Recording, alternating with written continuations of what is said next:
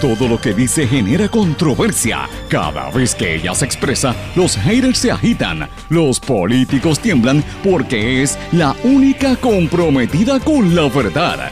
Periodista, bloguera, relacionista licenciada, analista de la noticia, escritora y le dicen la provocadora en las redes sociales. Y ahora comienza en blanco y negro con Sandra Rodríguez Coto. Gobierno y Junta de Control Fiscal quieren al pueblo sumiso y resignado porque vienen aumentos en los peajes en la luz y le quitan dinero a la Universidad de Puerto Rico. Bienvenidos mis amigos a su programa en blanco y negro con Sandra para hoy viernes 28 de mayo del 2021. Les saluda Sandra Rodríguez Coto. Es cierto, viene menos presupuesto para la Universidad de Puerto Rico, pero ya es un hecho de que vienen aumentos en el servicio eléctrico con Luma y de que vienen los aumentos para los peajes en el mes de enero del próximo año pendientes a esto. Denuncian conspiración para asesinar al ex candidato independiente Eliezer Molina y amenazan de muerte al representante PNP Quiquito Meléndez si vota por Luma. Comisión Estatal de Elecciones hace lo imposible por tirarle la toalla y proteger a Ricky Rosselló. Se disparan las querellas por violencia de género tras los casos de Andrea y Keishla. Tribunal Supremo vuelve a negarle al pueblo el derecho a saber la verdad y encubre a jueces. Reitera negativa a que se divulguen grabaciones en caso de Andrea Ruiz, ya que emitieron un no al lugar a la moción de reconsideración presentada por la Asociación de Periodistas de Puerto Rico. Chinos acusan a Estados Unidos de fabricar el coronavirus en un laboratorio militar. La cofundadora de Black Lives Matter renuncia al movimiento en medio de críticas por su millonaria cartera de bienes raíces. Hablando de millonarios, en América Latina aumentan en un 40% sus riquezas durante la pandemia. También vamos a hablar hoy de que reaparecen una serie de especies de animales que aparentaban estar extintas. Vamos a hablar de nuevas noticias en torno a la ciencia y otros temas importantes, incluyendo el resumen de la semana hoy en su programa en blanco y negro con Sandra. Este es un programa independiente sindicalizado que se transmite simultáneamente a través de una serie de emisoras independientes y de la cadena WIAC. También se transmite por sus respectivas plataformas digitales, aplicaciones para dispositivos móviles y sus redes sociales. Estas emisoras son Radio Grito 1200 AM en Lares, 93.3 FM en Aguadilla, X61 que es el 610 AM en Patillas, 94.3 FM Patillas Guayama, toda la zona del sureste. Cadena WIAC a través de WIAC 930 AM Cabo Rojo Mayagüez, WISA WISA 1390 AM en Isabela y WIAC 740 AM en la zona metropolitana. También nos sintonizan a través de WLRP 1460 AM Radio Raíces, La Voz del Pepino en San Sebastián y como siempre digo, me pueden escribir a través de las redes sociales y en nuestro correo electrónico en blanco y negro con Sandra arroba gmail.com. Vamos de lleno con los temas para el día de hoy en blanco y negro con Sandra Rodríguez Coto. Mis amigos, les doy la más cordial bienvenida a este su programa en blanco y negro con Sandra. Buen provecho a los que están almorzando y a los que ya lo hicieron. Espero que estén bien. Terminamos una semana de muchísima actividad noticiosa, muchas cosas que están ocurriendo, preparándonos para este fin de semana que también va a haber muchísima actividad. Quiero darle las gracias a toda la gente que me ha escrito eh, y que me han enviado cantidad de mensajes por el evento que tuvimos en el día de ayer. Ayer fue la graduación de mi hija, como había anticipado. Fue un día demasiado emotivo. Todavía estoy cansada de tantas emociones que vivimos en el día de ayer, pero eh, gracias a todos por sus comentarios y por su apoyo. Eh, de verdad que fue bien, bien bonito y más que nada recibir tantas palabras de apoyo, más de, bueno, mil, más de mil mensajes en una de las redes sociales nada más, imagínense en la otra página de Facebook también. Así es que gracias por, por todos sus comentarios y por, por, todo. Y muchas felicidades también a todos los niños, jóvenes y, jóvenes adultos que se gradúan en las escuelas en Puerto Rico y también en las universidades. Así que estamos cerrando un ciclo de un año que ha sido extremadamente duro para todo el mundo, incluyendo a los maestros, principalmente a los maestros con todas estas dificultades de, de trabajar eh, de manera virtual. Eh, y estoy bien contenta porque estaba ah, conversando con una gente que sabe, unos expertos en el tema, y me dicen que ellos creen que ya para finales de septiembre, principios de octubre, ya esto debe estar de regreso a una nueva normalidad sin el coronavirus. Así es que esperemos que las escuelas el próximo año puedan estar eh, otra vez presenciales como estuvimos hace un tiempo atrás para regresar a una, a una vida normal sin esta enfermedad que va a estar coexistiendo, pero si tenemos ya la vacuna, pues mucha gente va a evitar que se sigan enfermando con, este, con esta pandemia que ha sido tan terrible. Pero por lo menos es una buena noticia que se espera ya en los próximos meses y ya, ya el gobierno lo está anticipando con todo esto, lo que ellos hablan de, de, la, de la inmunidad rebaño. En la medida en que usted se pueda vacunar, pues mire, hágalo y también inste a los muchachos jóvenes a que lo hagan, a los niños, porque es que hay que hacerlo, tenemos que tratar de regresar a la normalidad, volver a trabajar, volver a hacer las cosas como antes para que la economía no se detenga y para que los niños y las mismas familias puedan superar todas estas crisis de, de estar encerrados en las casas durante tanto tiempo. Esto hay que superarlo ya, tenemos que pasarlo. Pero bueno, señores, hoy tengo un programa con mucha información que quiero traerles de de, temas que están en la opinión pública, en la opinión pública, pero más que nada eh, ponerlo una perspectiva distinta, ¿verdad?, a, a, la discusión de los asuntos. Me parece que hay unos temas que yo creo que son medulares, que tenemos que estar bien atentos. Todo el mundo habla de la cuestión del, del, del gobierno compartido y eso se sabía que iban a empezar las guerras. Ya usted sabe la venganza de, de, de la legislatura, Tatito Hernández salió a defenderse y ahora el gobernador eh, de venganza canceló todos los destaques que habían de empleados de las agencias de gobierno en la legislatura. O sea que están en esta guerra sin cuartel, pero usted los ve peleando para, la, para, el, para el público, pero parisean juntos. La semana pasada estuvieron de fiesta y yo presenté la fotografía en mi vídeo y lo hemos hablado, creo que lo hablamos esta semana el lunes. Tuvieron una fiesta la semana pasada, el viernes, y, y varias actividades también durante el fin de semana de una convención que había aquí de legisladores y el pari fue en la fortaleza, o sea que se dejen de cosas porque estaba el gobernador con su con, con Hernández precisamente y su familia estaba José Luis Dalmau también, o sea, este, ellos son allá políticos y se entienden, ¿verdad? Hacen las mismas, se pelean, pero después usted lo ve de lo más felices. Entonces el pueblo, el pueblo se cree los cuentos y se quedan peleando y se dejan de hablar hermanos y familias se separan eh, por la dichosa política y no se dan cuenta que los políticos son todos de lo más, de lo más amigos que, que usted se puede imaginar pelean y se tiran, se hablan de los pelos y después comparten como si nada, porque están en la misma. Pero bueno, señores, a mí de verdad lo que me preocupa que está ocurriendo en Puerto Rico son dos cosas principales. Este proceso de la transición hacia Luma ha sido uno de los procesos más atroces que yo he visto en, en décadas. De verdad que han bregado esto con las patas, como dicen, como animales. Y me refiero a los mismos funcionarios del gobierno y de, y de la misma Luma. Han permitido un sinnúmero de errores eh, y horrores y, evidentemente todos estos días van a estar llenos de y caldeados de mucha eh, polémica. La gente de, la Autoridad de Energía Eléctrica, particularmente de la UTIER, están en la calle en, pie de lucha y van a seguir eh, protestando hasta que esto termine en los próximos días. Pero lo que tenemos que nosotros entender como consumidores es lo más, lo más terrible y es que vienen aumentos, es inevitable que vengan. Miren, el caso de la Autoridad de Energía Eléctrica, como pasa siempre que hay monopolios, ya no funcionan. El monopolio que había en el gobierno quebró. Eso tenemos que tenerlo bien consciente por múltiples razones, ¿verdad? Este, que los mismos empleados que tenían allí unas aujas, pero más que los empleados, el problema fue la politiquería por años que vieron en, yo lo digo todo el tiempo, vieron en energía eléctrica una mina de oro y terminaron destruyéndola. Eh, y siempre pagan justo por pecadores, por eso es que hay tanta hay tanto temor y tanto tanta molestia para eh, esta transición porque están obligando a los empleados a ceder su vida y, mandarlos a una empresa privada. Y si no, pues mira, los castigan. la transición a otras agencias de gobierno ha sido nefasta, ha sido un, fracaso absoluto de Pedro Pierluisi eh, y de su gobierno, porque el, ¿verdad? el problema llega a nivel de fortaleza. ¿Cómo tú vas a transferir a empleados a oficinas que no existen, a pastizales donde como ha pasado, gente, los llevan a un sitio y cuando llegas al lugar, el lugar está cerrado, no existe, no hay lugar donde lo van a ubicar. Entonces, si ese empleado se gana una cantidad de dinero en energía eléctrica, lindo va a estar trabajando con ese mismo sueldo en otra agencia de gobierno, eh, cuando allá hay gente y empleados que se ganan muchísimo menos. Eh, y ya garantizaron el presupuesto por un año, eso es lo que dicen ellos, pero ya del próximo año en adelante usted sabe que le van a cortar los beneficios, posiblemente le corten el salario Y lo mismo ya ha pasado con el plan médico. En energía eléctrica tenían uno de los mejores planes médicos en el gobierno y ya le están dando la porquería que tienen los empleados públicos hoy en día, que es un plan bastante flojo.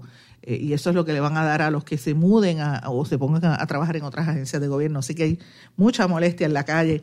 Esperemos que esto no llegue a, a una situación de violencia, pero evidentemente ya los ánimos están caldeados, hay que cogerlo con calma. Pero bueno, lo que sí me preocupa de todo esto es la repercusión final que va a tener en el bolsillo de los consumidores y en, en la operación del país.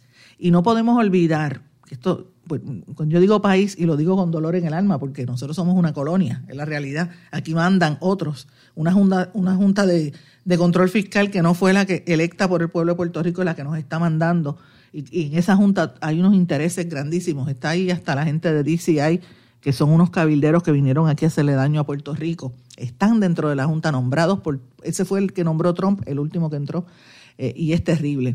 En la Universidad de Puerto Rico vienen recortes porque la Junta de Supervisión Fiscal eh, ya ha ¿verdad? impuesto una serie de reducciones en los ingresos de la Universidad de Puerto Rico y la Junta de Gobierno de la UPR pues aprobó un borrador de presupuesto que no contempla recortarle 94 millones eh, como están impulsando en la Junta de Control Fiscal. Así que va a haber una pugna ahí. Eh, el gobierno eh, permanente, el gobierno que nos manda, que es la Junta, quiere cortarle, quiere descabezar a la Universidad de Puerto Rico, quiere destruirla, precisamente porque quieren eliminar todo lo que sea símbolo o de Puerto Rico o todo lo que sea un espacio para el desarrollo de los puertorriqueños. Y la Universidad de Puerto Rico con todos sus aciertos y desaciertos, era la universidad de nuestro país, era la universidad eh, y la oportunidad de desarrollo de la clase baja, clase media del país, el desarrollo de los mejores mentes, las mejores mentes, los mejores profesionales salían de ahí y la han ido destruyendo y evidentemente la universidad, la Junta de Control Fiscal desde el día uno lo vio como uno de los eh, flancos a destruir.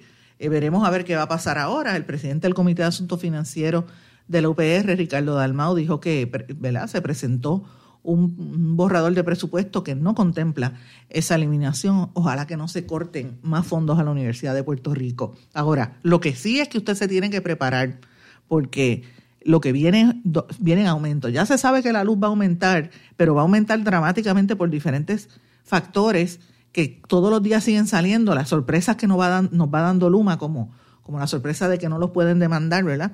Y ahora viene el aumento también en los peajes. Quiero detenerme un poquito en este aumento del peaje porque la Junta de Control Fiscal aprobó un plan de el, plan fiscal que ellos aprobaron para la autoridad de carreteras incluye ese aumento en la tarifa de los peajes. Eh, y es increíble porque ellos están velando aumento también en, el agua y en otras cosas. La gente del el, aumento de los peajes, yo no escucho ahora a los legisladores del PNP brincando y yo quiero decir algo aquí al, respecto. Aquí le cayeron arriba a la compañía Gila, la compañía Gila que trató de mejorar el sistema de los peajes y acusaban a Gila de los problemas que tenía internamente eh, el, Departamento de Transportación y Obras Públicas. Y sacaron a Gila porque el interés era favorecer a una empresa que venía empujada por Luis Fortuño, que es el que está detrás de todos estos cambios y todos estos impuestos. Luis Fortuño, el ex gobernador de Puerto Rico, que fue quien movió la Junta de Control Fiscal, que ha estado en todas estas transacciones donde nos siguen cortando dinero a Puerto Rico eh, y siguen empujando a la quiebra del país, está Luis Fortuño, esa es la realidad. Entonces yo no me no, no sé por qué ahora se quedan callados con que viene un aumento. Pues mire, levanten las manos. Yo quiero saber dónde está este legislador que era policía, Memo, que tanto, tan, tan vocal y tan, ¿verdad? Agresivo que fue Memo González en el cuatrienio pasado, hablando de Luma, eh, perdón, de, de, Gila, que era la que estaba con los peajes. ¿Dónde está él ahora? Se, parece que se metió la lengua en el estuche. Le tiene miedo a la Junta de Control Fiscal porque no ha dicho nada por los peajes. ¿Dónde están los legisladores, sobre todo de, la, de los municipios del área norte, que van a tener un, aumento dramático con, lo que viene en la PR 22 Nadie dice nada. Así que usted, consumidor, para que usted vea cómo, eh, cómo politiquean con estas cosas, prepárese que viene un aumento grande en los peajes para el próximo año. Bien fuerte lo que viene para Puerto Rico y lo vamos a estar viendo por, por mucho tiempo en adelante. Señores, en el día de ayer trascendió una noticia y la dio a conocer el mismo Eliezer Molina, ex candidato independiente a la gobernación. Él denunció que hay un supuesto complot para asesinarlo y que le fue comunicado a él por el Cuerpo de Investigaciones Criminales de Aguadilla, el CIC de Aguadilla. El, eh, Eliezer hizo un Facebook Live donde dijo que recibió una visita de agentes del CIC que le advirtieron, le advirtieron que lo quieren matar y es por las cosas que él está denunciando a través de sus redes sociales, particularmente en estos días él denunció y presentó evidencia de la construcción que tienen en un proyecto en Rincón, que no, eh, o sea, no, no hay ni, ni zona marítimo terrestre para reconstruir una, una piscina que queda frente al mar. Y eso llevaba años eh, eh, construido ahí, pero evidentemente eso, eso es ilegal. Tú no puedes, tienes que proteger la zona marítimo terrestre. Usted sabe lo que pasó en el, cuando el huracán, que todo eso se fue, los vientos y el agua se llevaron todas esas costas, tumbaron edificios en esa zona, y él estaba presentando eso, entre otras cosas que él ha estado eh, presentando. Y aquí Alexander Molina dice que lo están amenazando de muerte. Eh, él me escribió, yo le, escribí por, por, mensaje de texto y, yo espero que en los próximos días tengamos una conversación larga y tendida, posiblemente eh, lo traiga al programa para que hablemos de esto. Él dice que él no tiene miedo a las amenazas, pero él dice que si le pasa algo hacia a su familia o, responde, él mismo va a responder, no va a esperar por la policía. Así que estemos pendientes, ojalá que esto no llegue a ese extremo, pero cuando usted ve que hay alguien que se siente amenazado eh, por porque se revela una información, ya sea por una denuncia de un político, como, como es en el caso de Eliezer Molina, o cuando la prensa da a conocer algo que la gente no quiere, usted rápido ve las amenazas empiezan a salir. Eh, y, se lo digo por experiencia propia, porque a mí, a mí me han hecho esas amenazas varias veces, usted lo sabe, eh, y han habido amenazas, yo lo digo públicamente también por eso. Eh, y es porque a las entidades que están haciéndolo mal no quieren que la gente se entere. Así que eso es lo que yo me, parece que podría estar sucediendo ahí. Vamos a estar atentos, ojalá que esto no llegue a mayores. Pero fíjense que no es el único que tiene amenazas. El representante del Partido Nuevo Progresista, José Enrique Quiquito Meléndez, eh, se querelló ante la policía porque en su oficina recibió una llamada de donde lo amenazaron de muerte eh, por estar supuestamente si, endosaba a Luma. Me preocupa esto porque eh, Quiquito Meléndez es un hombre cristiano, o sea, él es católico y practicante, él no es una persona... ¿verdad? ¿Cómo decirle? Quiquito Meléndez es una persona seria, con, con creyente, ¿verdad? Y no se va a exponer a, estar inventando este tipo de cosas, esperemos nosotros, ¿verdad? Y radicaron una querella, la radicó el lunes, pero los hechos se remontan al pasado 10 de mayo, eh, donde alguien llamó a la oficina y empezó a amenazar a los empleados y, a, amenazar con que iba a quitarle la vida al representante. Y, y, amenazó con que ya verá lo que le va a pasar al representante. Y todo esto es referente a, a la polémica que hay con la venta de la, de la Autoridad de Energía Eléctrica. Hay que tener cuidado con esto, ¿verdad? Se exponen a, diferentes cosas, pero cuando los políticos lo hacen público es porque, pues mira, es bueno que la gente sepa dónde está eh, lo que está sucediendo. Ojalá que no, no ¿verdad? Que, que no se cumplan. Aquí la criminalidad está muy alta en Puerto Rico, ¿no? Pero si esto sucede, señores, eh, Puerto Rico entonces se convertiría ya 100% en un narcoestado abierto al público eh, y de cara al sol eh, todas estas teorías de que aquí los narcos son los que mandan, todavía no lo vemos, pero si llega a ese extremo, como está sucediendo, por ejemplo, en México, que llevan ya sobre 30 políticos asesinados, pues entonces ya usted sabe a lo que se tiene que atener.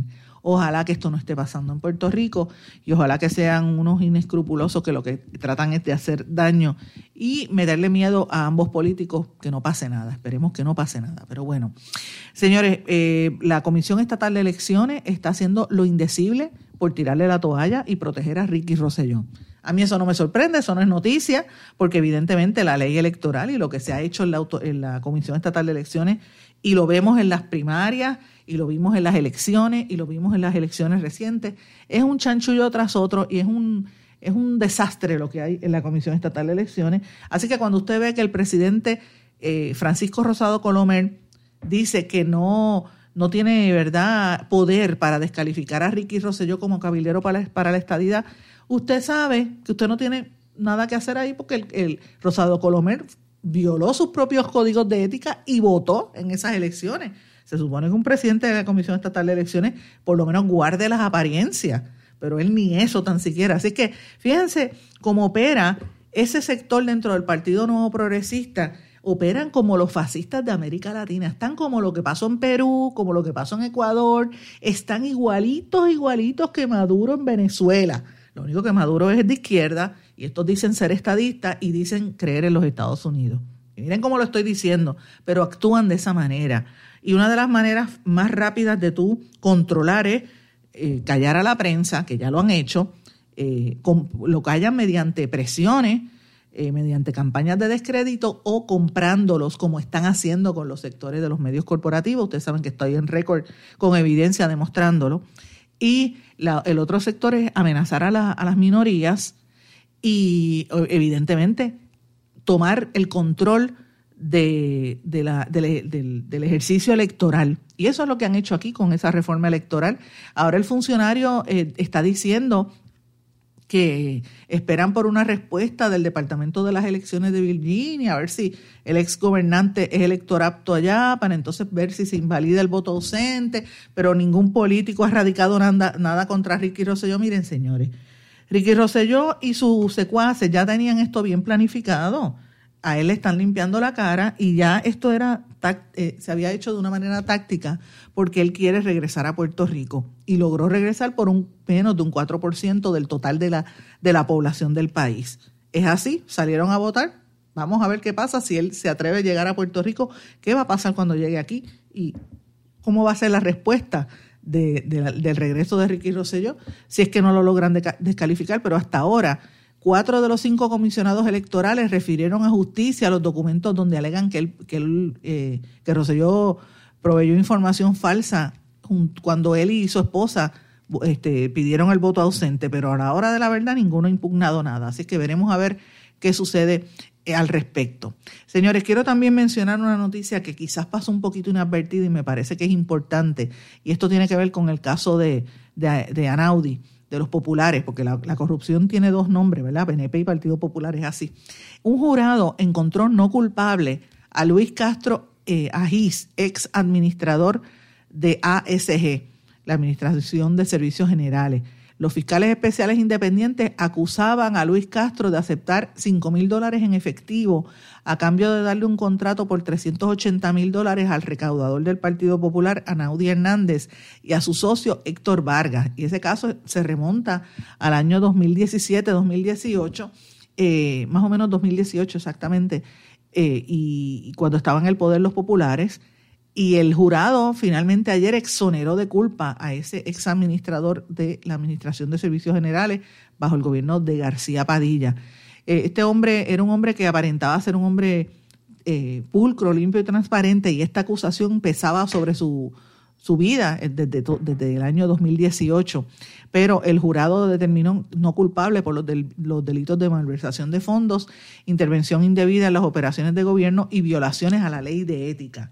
Así que me parece interesante cómo se ha ido dilatando este caso de, la, de Hernández, el principal recaudador de los populares. La alegación en aquel momento era que se había contratado a la empresa Ecotechnologies después de que Hernández Pérez fuera acusado a nivel federal por sobornar al juez municipal de Aguadilla, Manuel Acevedo. Eh, la ex secretaria de la gobernación, Ingrid Vila, había ordenado entonces la cancelación de todos los contratos con este señor Hernández Pérez. Eh, y, obviamente eh, los fiscales llegaron también a, alegaron también en aquel momento que Castro Agis había recibido 5 mil dólares de parte de Hernández Pérez. Hernández Pérez es Anaudi, que era el principal recaudador del Partido Popular. Y eso pues como que la gente, eso pasó antes del huracán María, en, más o menos en esa época, la gente como que se olvida lo que ocurrió y era un, espectro de, de corrupción horroroso lo que había bajo el gobierno de García Padilla y ahí estaba metido Luzgardo Acevedo, ahí habían periodistas que salían al lado de Luzgardo Acevedo también, eran, eran casos eh, simultáneos, ¿verdad? Eh, y con Anaudi Hernández, eh, usted ha visto que había un montón de gente bien conocida, habían hasta economistas que tienen ahora programas de radio metidos en ese jamón y ahora son las monjitas de la caridad, así es como los presentan, señores. Por otra parte, la Comisión Conjunta de, sobre Informes Especiales del Contralor atendió un borrador de evaluación de la Oficina del Contralor del programa Tu Hogar Renace, que dice que no cumplió con las expectativas propuestas por los federales y, que dice que los trabajos no, no se terminaban entre un 43% y un 80% los contratistas no hicieron el trabajo. Esto no es noticia nueva. Esto del hogar renace, de tu hogar renace, empezó en este programa precisamente cuando comenzamos este programa en blanco y negro con Sandra, fue donde primero salió esta información, la denunciamos y me acuerdo como hoy en una transmisión que hicimos eh, desde, desde X61 en Patillas, que eh, abrimos los micrófonos y recibimos llamadas en vivo. Y yo recuerdo estar en Patillas y todas las llamadas que estaba recibiendo en su mayoría eran de Orocovis, de, de Morovis, Barranquita, eh, eh, toda esa región de la montaña de Puerto Rico, después empezaron en el área norte, eh, empezó desde Utuado casi hasta Guadilla, nos estaban llamando y yo decía, para que me estén llamando a mí desde Patillas, es que esto es grande. En aquel momento nosotros identificamos sobre 50 casos específicos de Tu Hogar Renace, donde habían irregularidades, y nos reunimos con el entonces secretario de la vivienda y él se comprometió públicamente, le llevamos una lista de las quejas y él se comprometió en aquel momento a, mejorar los casos. Y después que nosotros publicamos esto en una transmisión en vivo, eh, en aquel momento entonces, el, al, como los, yo diría que como a los cuatro días, el periódico El Nuevo Día publicó una portada de Tu Hogar. Ahí fue que la gente supo eh, ¿verdad? lo que estaba ocurriendo, por lo menos públicamente, porque eso se estaba hablando de manera extraoficial, pero evidentemente pues por ahí usted sabe qué es lo que viene. Tengo que irme a una pausa. Cuando regresemos vamos a hablar de Jensen Medina y lo que está ocurriendo a nivel de los tribunales. Regresamos enseguida. No se retiren, el análisis y la controversia continúa en breve, en blanco y negro, con Sandra Rodríguez Coto.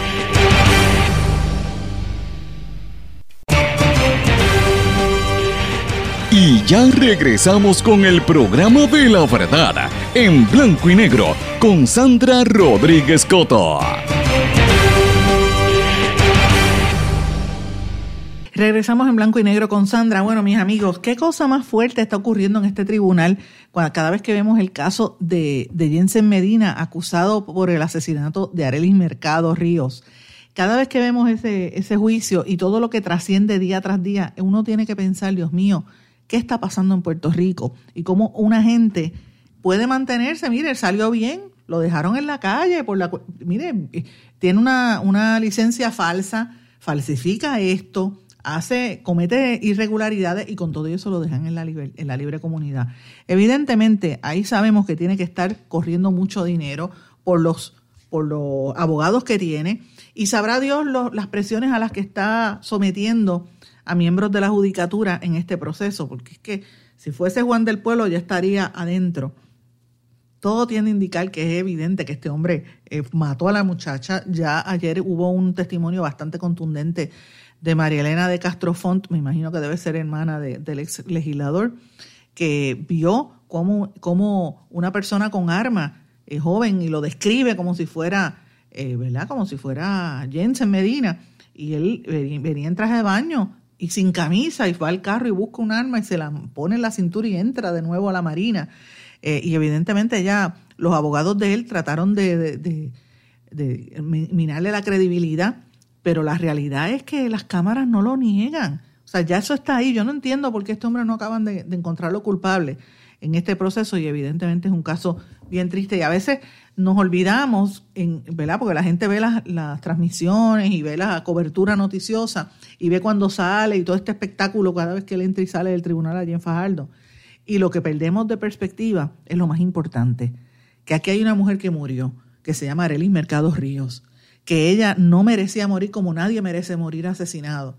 Y esa muchacha murió Sabrá Dios cuál era la relación que ella tenía con Jensen, cómo se conocían o no se conocían, qué pasó allí. Eh, pues mucha gente eh, lo van a tener que saber sobre la marcha, pero ciertamente estamos hablando de una mujer que murió, que no, que fue víctima de un asesinato. Y eso es lo que se tiene que, enfocar, el enfoque tiene que estar ahí, en lo importante, no en todo el espectáculo mediático que hay alrededor de esa figura, pero es cada día peor ese caso. Y el morbo, pues cada día crece más. Yo me pregunto si así hubiesen prestado atención a, otros casos, cuánto, ¿verdad? Quizás se hubiesen resuelto más rápido, ¿verdad?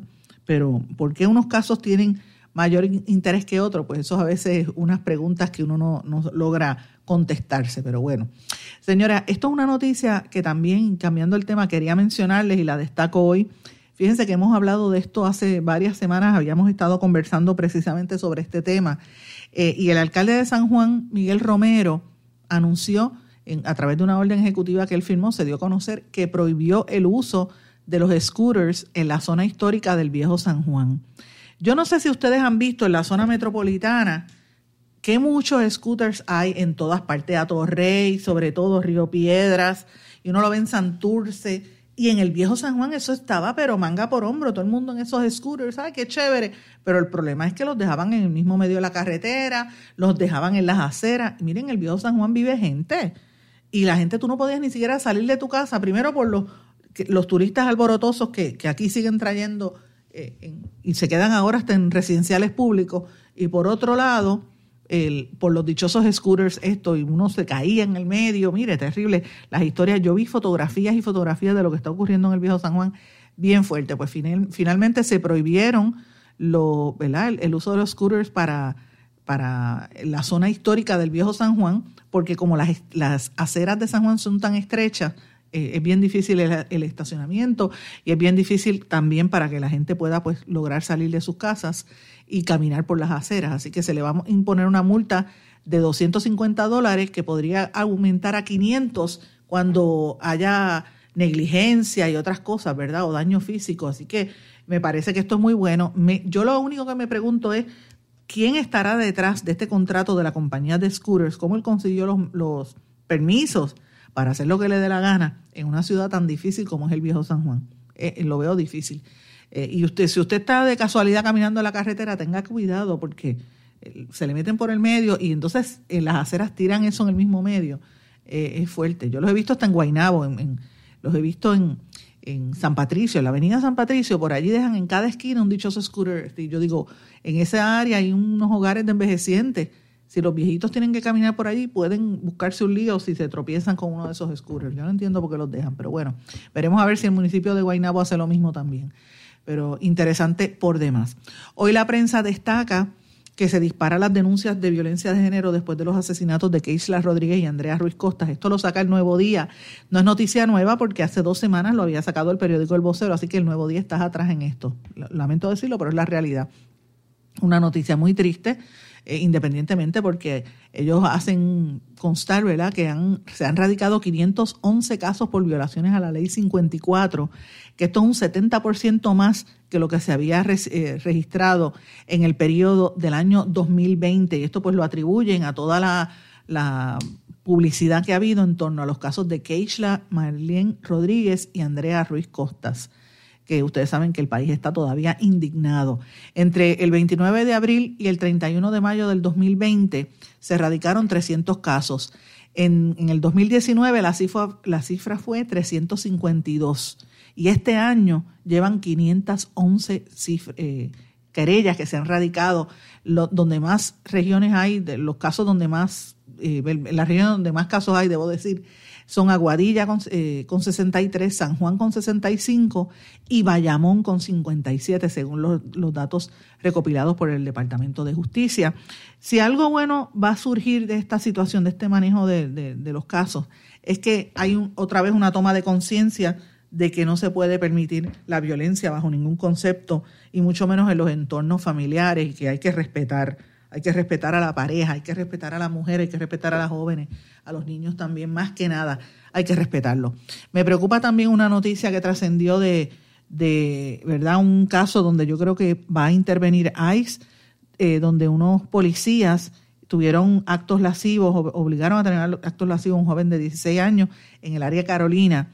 Y el joven es hijo de otra mujer policía, también de esa zona Así que hay que estar atentos también porque por ahí hemos visto un alza también en los casos de violaciones y de, y de maltrato a los menores, eh, el aspecto de trata humana y el aspecto de violaciones a, niños. Todo esto lo vemos, yo creo que tiene que ver con el problema de salud mental que se exacerba precisamente por la cuestión de la pandemia. Ahora es que estamos viendo estas cosas.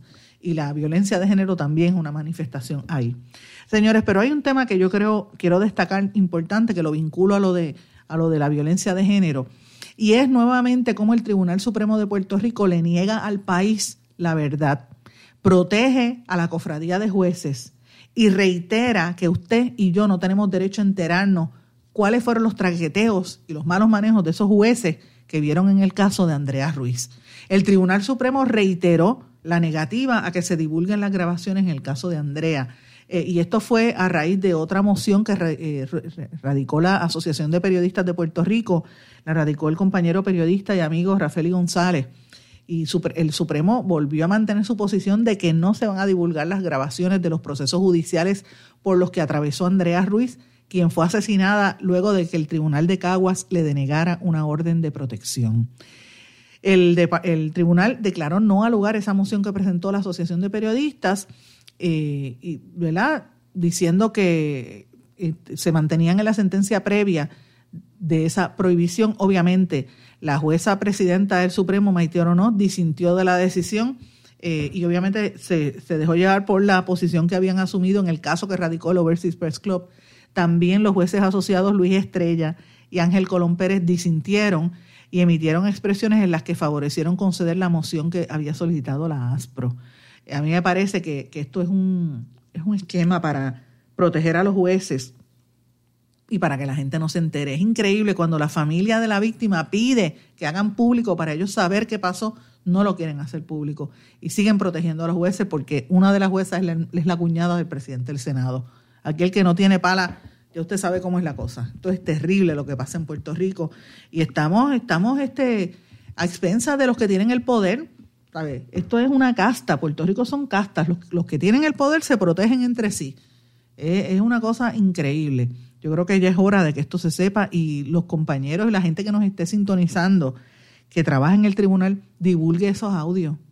Para eso es que existe la fuente libérelo para que nosotros podamos difundirlo y el país se entere, porque el país tiene derecho a saber los malos manejos que ha habido en los tribunales que le provocaron la muerte a una muchacha. Parte de esos audios ya han salido y los, difundió Telemundo, que por eso es que precisamente el Overseas Press Club radica ese caso. Eh, Luis Guardiola fue quien lo reveló y, el, y el presidente del Overseas. Ustedes saben que nosotros los pusimos aquí en este programa en, en, apoyo a Luis Guardiola, pero hay más audios y yo creo que es momento que, que la gente que esté en los tribunales empiecen a, a revelarlo, porque así es que funciona la fuente, para que la gente se mueva y sepa lo que pasó, para que entere, se enteren cómo en un, juez, en un tribunal los jueces han sido en ocasiones tan incompetentes que permitieron la, muerte de una mujer, no, no, no hubo sensibilidad. Eh, y es importante que la gente lo sepa para que esto no vuelva a ocurrir, jamás. Señores, el gobernador Pedro Pierluisi extendió el estado de emergencia para habilitar las escuelas públicas. Esto es importante porque dice que todo contrato va a tener vigencia hasta el 31 de diciembre, todo el contrato que se haya dado hasta ahora. Estas son buenas noticias porque augura de que pues, lograremos mejorar algunas escuelas. Yo no sé si esto logre, ¿verdad? Lo que han dicho, van más de 10 millones de dólares en hacerle modificaciones, arreglar en las escuelas, pero si esto logra que se reestructuren las escuelas en el área de en el área sur, en los pueblos que fueron afectados por los, por los temblores, pues ojalá que esto pues llegue a la normalidad y que no nos toque en agosto empezar un semestre nuevamente con las escuelas a mitad y que se tienen que cerrar, como siempre pasa. Ojalá que esto no se dé. Señores, eh, una buena noticia relacionada al virus del al coronavirus, y quiero con esto antes de irnos a la pausa. Una serie de científicos alemanes afirmaron haber resuelto el misterio de por qué ciertas vacunas producen coágulos de sangre eh, en, algunos, ¿verdad? En algunos pacientes. Ellos eh, entienden que el efecto secundario es causado por el vector de adenovirus y puede solucionarse modificando los antídotos. Y esto específicamente afecta a las vacunas de AstraZeneca y Johnson Johnson. AstraZeneca se ha distribuido muchísimo en Europa y en otros países, en Puerto Rico no, pero aquí sí llegó la de Johnson Johnson y por ahí habían una, eh, eh, una preocupaciones, ¿verdad? Porque le causaba coágulos de sangre a ciertas mujeres, por eso la habían detenido, después las liberaron. Eh, y esto pues evidentemente lo da a conocer una investigación que hizo la Universidad de Goethe en Alemania, publicada precisamente esta semana. Así que ojalá que se puedan mejorar estas, estas vacunas en los próximos días eh, y esto pues obviamente la idea es que mientras más gente se logre vacunar en el mundo, más rápido se elimina esta pandemia. Eh, y en vez de estar vacunando a los animales, deberían estar vacunando a la gente de los países pobres. Hay algunos países en Europa que empezaron a vacunar a animales en vez de concederla a, Sudamérica, en los países de África, en la India, donde está muriendo tanta gente. Pues mire, eso es lo que está ocurriendo aquí. Vamos a una pausa, regresamos con las noticias internacionales en breve.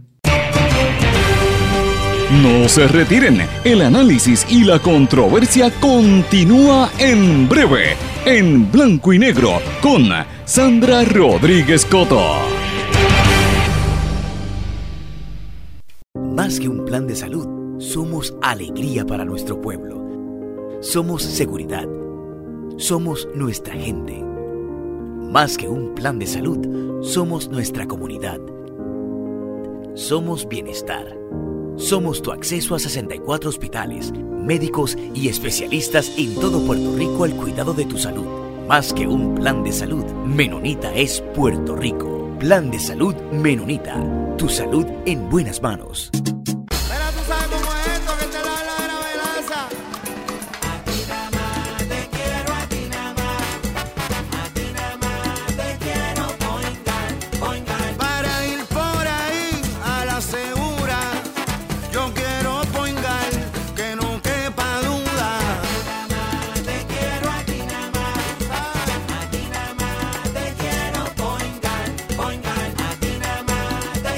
Yo quiero Point Guard. Quites el dolor de cabeza con sus obligaciones de contabilidad con los servicios que presta Villalba y Villalba Company. Directo, personal y con sensibilidad humana. Lo que se busque un verdadero asesor de contabilidad para todo tipo de servicio de contabilidad, pago de IBU, pago de nómina, informes trimestrales y anuales y otros. Ofrecen servicio directo personalizado. Villalba y Villalba Company. Para orientaciones, su teléfono el 939-336-5774. 939-336-5774. 5774. Y ya regresamos con el programa de la verdad en blanco y negro con Sandra Rodríguez Coto. Regresamos a esta parte final en blanco y negro con Sandra. Bueno, noticias de fuera de Puerto Rico, comienzo con los Estados Unidos. Hay un, una petición insistente de varios congresistas y de varios sectores dentro del Partido Demócrata para que se dé un nuevo estímulo federal al, al, a los norteamericanos, incluyendo a Puerto Rico. Y pues sería un estímulo de 1.400 a 1.500 dólares por, por familia, por persona Evidentemente hay algunos sectores que se oponen. Aquí en Puerto Rico hay un montón de economistas y este es el sector privado que se están oponiendo porque dicen que si viene otro estímulo, pues eso va a retrasar el que la gente regrese a trabajar. Pero eh, eso está bajo consideración del presidente Joe Biden. Recuerden que ellos van a unas elecciones de, medio término en, en, los demócratas a nivel congresional y en otros puestos, y evidentemente están haciendo eso para ganar votos. Por su parte, el presidente Joe Biden dio a conocer que va a, en un plan que tiene para lo que él llama reconstruir la clase media y dice que desde que llegó a la Casa Blanca ha cambiado el rumbo de la pandemia, ha mejorado la situación. Eso es indiscutible, han aumentado dramáticamente la, la, vacunación en los Estados Unidos y ojalá que esto mejore. Y él insiste en que van a ayudar a la clase media en los Estados Unidos que había sido tan afectada por las políticas de Donald Trump. Eh, dio a conocer varios, eh, un presupuesto de 6 mil millones de dólares para varios proyectos eh, dirigidos específicamente a, impulsar el desarrollo económico y los beneficios para la gente de la clase media. Así que hay que estar atentos a lo que él va a estar anunciando las próximas semanas. Señores, ustedes saben que los, estadounidenses habían dicho en días recientes, yo lo dije aquí, primero fue Fauci y después el mismo eh, eh, Biden. Fauci dijo, el doctor Fauci, que él no estaba tan seguro que el coronavirus fuera algo natural entonces Biden dijo, hay que investigar lo que pasó en el laboratorio de Wuhan, que fue donde empezaron, allá en China, donde empezaron los problemas del coronavirus. Entonces ahora el gobierno de China, a través de la Cancillería, eh, acaban de hacer unas declaraciones donde dice y le exige a los Estados a los americanos, a los Estados Unidos, que den a conocer qué es lo que están escondiendo en el fuerte Dietrich y dice, ahí hay un problema en ese fuerte, es un laboratorio militar en los Estados Unidos, donde todos los empleados empezaron a salir con unos problemas de dolencias respiratorias. Y el Ministerio de Exteriores de China, el ministro Zhao Lijian, pidió a los Estados Unidos que proporcione información sobre el brote de enfermedades respiratorias que empezó en el año 2009 en ese laboratorio militar de los Estados Unidos, antes, meses antes de que se reportaran los primeros casos del coronavirus en China. Lihan solicitó esto el eh, en una reunión que dio ayer, en una conferencia de prensa, en respuesta a la orden que emitió el presidente Biden a la inteligencia de los Estados Unidos para que buscara en los próximos tres meses si el COVID surgió por primera vez en China por una fuente animal o fue un accidente de un laboratorio. Así que esto está fuerte. Yo no sé, yo creo que el coronavirus fue fabricado en un laboratorio. A mí no me cabe la menor duda. Esa es mi, yo lo he dicho desde el primer día, ¿verdad? Con, cautela, porque no hay pruebas, pero es la, la sensación que a uno le da si uno considera cómo es el laboratorio de Wuhan y uno sabe que en Estados Unidos particularmente, en Rusia y en China se están desarrollando armas biológicas, pues uno tiene que pensar, bueno, a lo mejor esto fue un accidente. Eh, ¿Cómo es posible que se planificaran unas pandemias de la forma en que se, está, se, planificaban, verdad? Y yo, fíjense que he tenido cuidado en hacer estas expresiones porque no quiero sonar como los, los teóricos de la conspiración y alguna gente que se pasa hablando, ¿verdad? De, ven como las películas y se creen que esto es una película. Mire, hay que cogerlo con calma porque estamos hablando de millones de vidas humanas y hay que cogerlo con cuidado, hay que ser responsable. Pero de que uno tiene una sospecha, eso, eso, eso es ahí desde el día uno, porque es que está la forma en que esto eh, comenzó y ahora que el gobierno de los Estados Unidos está pidiendo de nuevo que investiguen. Recuerden que hace unos meses la, Organización de, Mundial de la Salud había ido allá a China a investigar. Entonces ahora los chinos dicen, espérate, espérate, espérate nos está acusando, acusando a nosotros, pero en Estados Unidos hay un laboratorio y pasó algo meses antes de que explotara en China. Ellos están, ¿qué, saben los chinos que nosotros no sepamos, verdad? Esto es un poco fuerte. Eh, fíjense que dicen los chinos que en el Fort Detrick hay una serie de sospechas grandes y ahí dice que hay más de 200 laboratorios biológicos de los Estados Unidos en todo el planeta. Y el vocero de la Cancillería china dijo también que en julio del año 2019 hubo informes de extrañas enfermedades respiratorias en el estado de Virginia, cerca de Fort Detrick, y casi inmediatamente se registró la dolencia de Evali, supuestamente asociada al uso de cigarrillos electrónicos con más de 2.800 casos y 68 muertes. ¿Ustedes se acuerdan de eso? ¿Ustedes se acuerdan que hubo un momento que hasta en la prensa salió que los, los cigarrillos electrónicos los prohibieron, estaban causando unos problemas en, los pulmones. Pues los chinos están diciendo que eso se originó después de unas quejas que hubo cerca a un laboratorio científico en los Estados Unidos.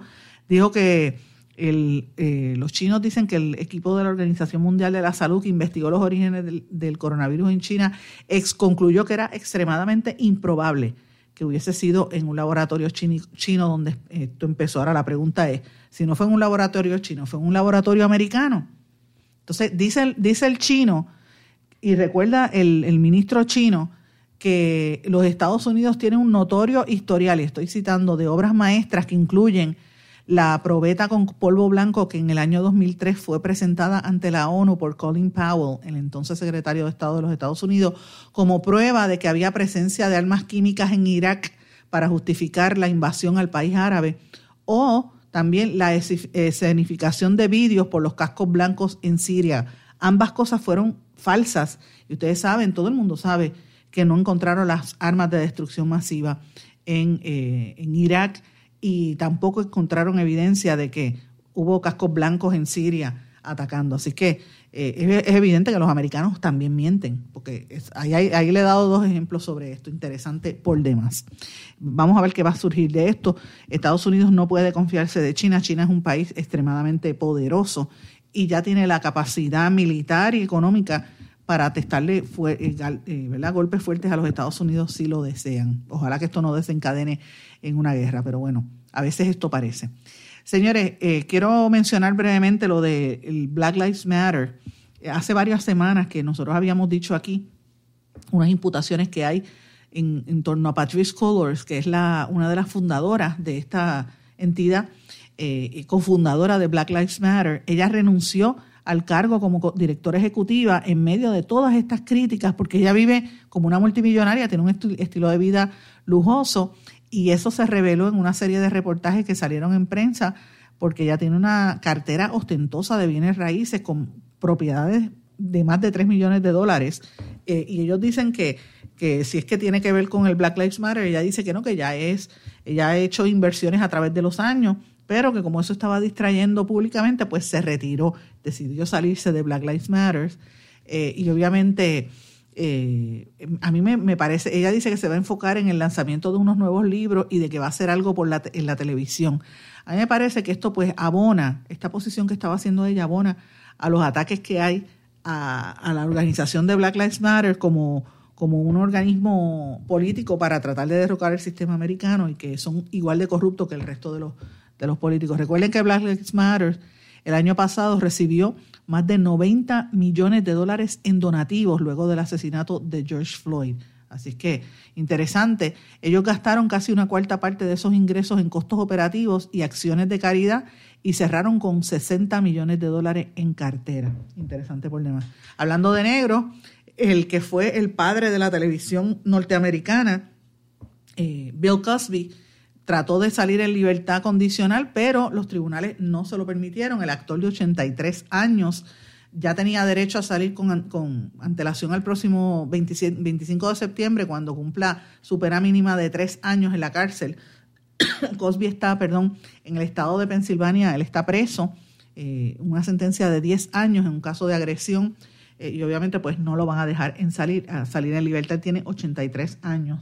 Hay alguna gente que dice que el caso de Bill Cosby se fabricó.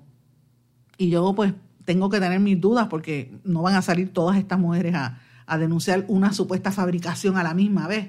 Pero eh, me, sorprende poderosamente que siempre esos ataques, y eso ahí, tengo que dar el punto de que siempre eh, van más dirigidos a, hombres negros. La historia de, de, Bill Cosby ha quedado realmente manchada por su trayectoria de violento y de haber este, cometido tantos actos nefasto con las mujeres. Increíble por demás, pero no lo van a dejar salir en libertad. Quería mencionarles también una noticia, y esto es pasando América Latina, que me parece interesante. Durante la pandemia del coronavirus, América Latina y el Caribe, en esta región han surgido una treintena de nuevos multimillonarios que han aumentado el patrimonio en 196 mil millones de dólares según un reporte de la Organización de las Naciones Unidas.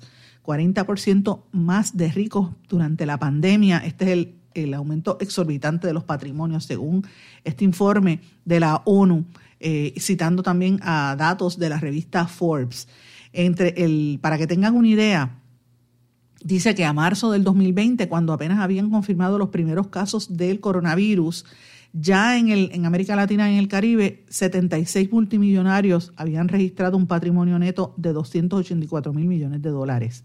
Esto volvió a aumentar de 76 a 105 multimillonarios y el, patrimonio se duplicó a 448 mil millones de dólares y ya van por 107 con casi 480 mil millones de dólares.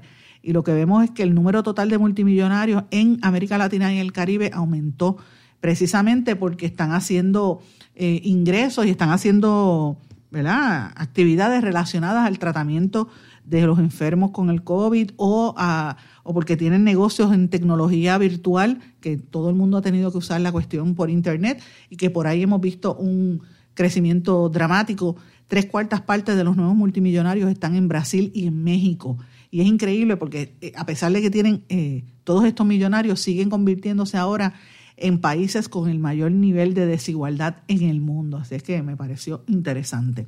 Me parece interesante también eh, llamarles a ustedes que la atención a que miren la polémica que hay por la revista The Economist de Inglaterra, que está tachando de falso mesías al presidente de México y acusan a, o critican a Andrés Manuel López Obrador por las políticas económicas que está haciendo en su país y dicen que si él fracasa, México se va a convertir en una mezcla de neoliberalismo y fascismo. Eh, y evidentemente están haciendo lo imposible porque fracase.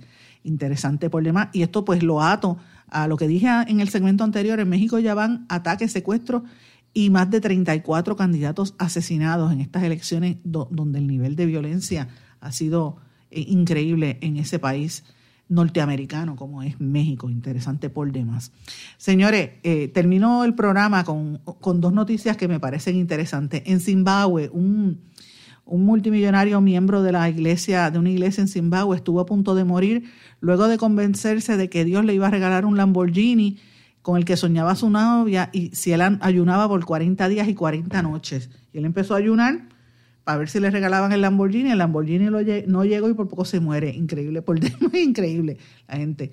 Y la otra noticia que quería mencionarle para que también busquen es que en el, en el Parque Nacional Barrington, en Sydney, Australia, se confirmó la noticia de que, nueve, de que 26 marsupiales de los demonios de Tasmania nacieron después de casi 3.000 años de su desaparición, en, por lo menos en Australia. Eh, los, los grupos conservacionistas estaban tratando, ustedes saben que esto se, se ha ido trabajando en laboratorios, lograron rescatar esta, esta raza de animales y volverlos a traer a la vida cotidiana en esa zona de Tasmania. Interesante problema. Mis amigos, tengo que irme. El, el programa se me fue. Les anticipo que hoy voy a publicar, una vez salgamos del aire, el resumen de noticias importantes, que no me dio tiempo a discutirle aquí, pero están disponibles en mi blog en blanco y negro con Sandra. Me tengo que despedir, no sin antes desearles a todos que pasen muy buenas tardes. Será hasta el próximo lunes o mañana en nuestro programa en las redes sociales. Será hasta pronto.